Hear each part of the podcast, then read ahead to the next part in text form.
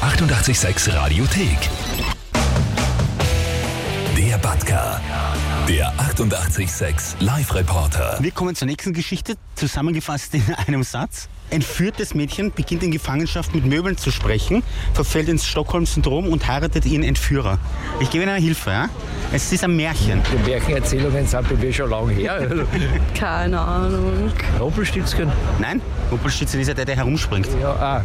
Das ist die mit den Haaren. Ja, das wäre Rapunzel. Das ist auch nicht. Walt Disney hat's verfilmt. Schön und das Biest. Richtig. haben Sie das Ja, ja. gelesen? Gesehen. Darf ich Sie fragen, was war denn das Letzte, was Sie so gelesen haben? Die Kronenzeitung. Buchmäßig? Das letzte war ein Konzerlik. Aber da habe ich alle gelesen, ich kann nicht sagen, jetzt in welcher Reihenfolge. Aber das ist auch schon zehn Jahre sicher her, aber nicht länger.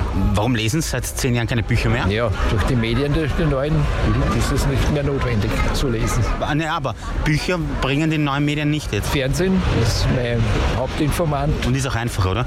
Ja. Entspannender ist vielleicht ein Buch zu lesen, aber ich habe trotzdem schon lange nichts mehr, kein Buch gelesen. Ja, schade eigentlich, aber das Fernsehen ist halt dann oft doch der einfachere Weg. Und damit zurück ins Studio. Die 886 Radiothek. Jederzeit abrufbar auf radio886.at. 886! 886. 886